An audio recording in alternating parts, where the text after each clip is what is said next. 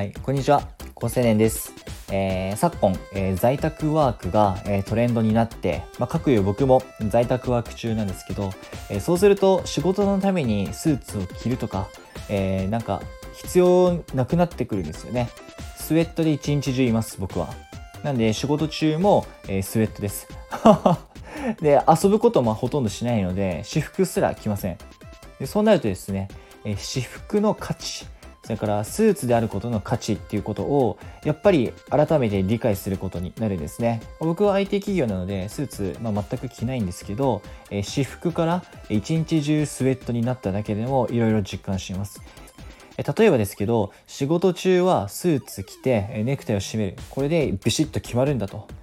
心も戦闘モードに入るというのも確かにそうだと言われてますしそれからデートね。デートに関してもこういう服装だと望めると。完成に沿ったものを選ぶことになるので好きな色とかもやっぱり決まってきますよね。でそういうところも含めて自分なりのファッションが各シチュエーションに応じてこうパフォーマンスを最大化させてくれるってことになってきますね。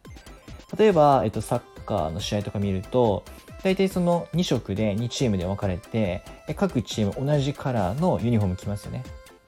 であれは味方か相手かっていうのを識別しやすくするために大体その味方相手ってあのホームはアウェーで色を変えて必ず反対色になるようにあれ構成されるんですよ。なんですけどま、それ以外にも自分たちのチームは同じ色を着ている。ってことでやっぱりその闘争心とか統一感とかっていうのはやっぱり生まれますしであとは身だしなみとしてあれやっぱ動きやすい格好ですよね。なんでその服装っていうものはやっぱりちゃんとそのシチュエーションに応じてパフォーマンスが最適化されるように選ぶべきなんです。例えば仕事にしてもそれは同じ話が通るという話です。例えば僕は